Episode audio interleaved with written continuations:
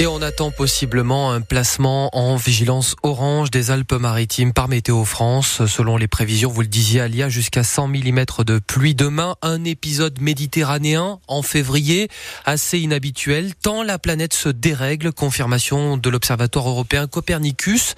Il a publié ce matin son bilan du mois de janvier. Et comme toujours, Guillaume Fariol. Record mensuel battu pour le huitième mois consécutif. Jamais de telles températures n'ont été mesurées en janvier. La moyenne mondiale des passe le précédent record de 2020 avec une température presque 1,7 degré au-dessus de celle de l'ère pré-industriel. L'objectif du degré et demi de réchauffement fixé par l'accord de Paris est donc dépassé comme depuis un an maintenant. Copernicus relève un climat plus sec que la moyenne en particulier en Espagne, au Maghreb, dans le sud du Royaume-Uni, en Scandinavie, mais aussi Corne de l'Afrique, Asie centrale ou péninsule arabique. L'observatoire alerte également sur des températures jamais mesurées en janvier à la surface des océans et même des records absolus absolu battu depuis le 31 janvier, au-dessus des sommets déjà atteints en août dernier. Pourtant, le phénomène El Niño, synonyme de réchauffement supplémentaire, a commencé à affaiblir dans le Pacifique. Dans le ciel de l'air, de l'air pollué, d'après les écologistes niçois Hélène Granouillac, alerte ce midi des odeurs de brûlé, des particules fines. Il y aurait de la pollution à l'est de Nice. Il est notable, écrit-elle, que la zone concernée inclut l'usine d'incinération des déchets, le port, les grands chantiers en cours de l'hôtel des polices et d'Acropolis. Y a-t-il un lien de causalité se demande ce midi l'élu d'opposition. Après avoir porté plainte contre le réalisateur Benoît Jacot, la comédienne Judith Godrèche dépose une nouvelle plainte. Contre un autre réalisateur, Jacques Doyon, plainte pour viol sur mineur de 15 ans par personne ayant autorité, des faits qui se sont déroulés sur le tournage d'un film et qu'elle révèle ce matin, Pierre Parent. Lors du tournage du film La fille de 15 ans, sorti en 89 alors qu'elle avait elle-même 15 ans, Judith Godrèche explique comment Jacques Doyon abuse d'elle devant les yeux de sa femme, Jane Birkin. En fait, il a viré l'acteur et il s'est mis à la place. Et puis tout d'un coup, il décide qu'il y a une scène d'amour, une scène de sexe entre lui et moi. Et là, euh, on fait 45 prises. Et j'enlève mon pull et je suis torse nu et il me pelote et il les pelle. Et il y a Jane qui est là derrière le combo et c'est une situation extrêmement douloureuse pour elle. Des révélations après la plainte déposée contre le réalisateur Benoît Jacot, avec lequel elle a eu une relation pendant six ans.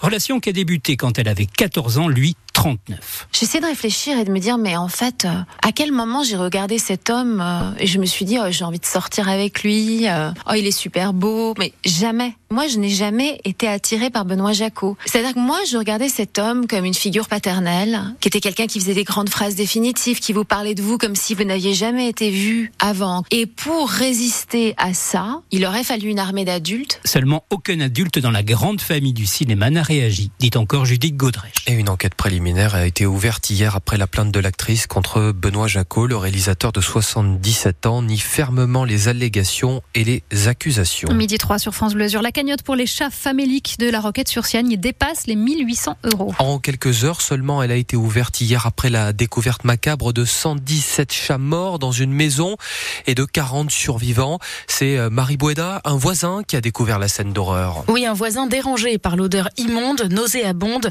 d'urine, d'excréments et surtout de mort. Dans la foulée, il alerte l'AEPA, Association de protection animale, qui va enquêter pendant deux mois. Et ce n'est qu'avant-hier que les gendarmes sont tombés sur un véritable charnier. 50 chats enterrés dans le jardin et au fond de ce jardin, un cabanon avec un congélateur plein à craquer. 67 chats étaient stockés dedans. À côté, une volière collée à la porte d'entrée où dormaient une quarantaine de chats vivants mais malades et rachitiques, laissés à l'abandon par un propriétaire déjà épinglé en 2019 par la SPA.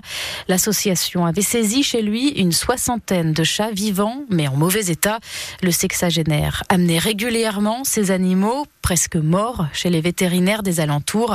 D'après la préfecture des Alpes-Maritimes, il est très fragile psychologiquement. Et les photos des survivants sur francebleu.fr ce matin ainsi que le lien pour la cagnotte pour aider les associations. Est morte d'une septicémie bactérienne.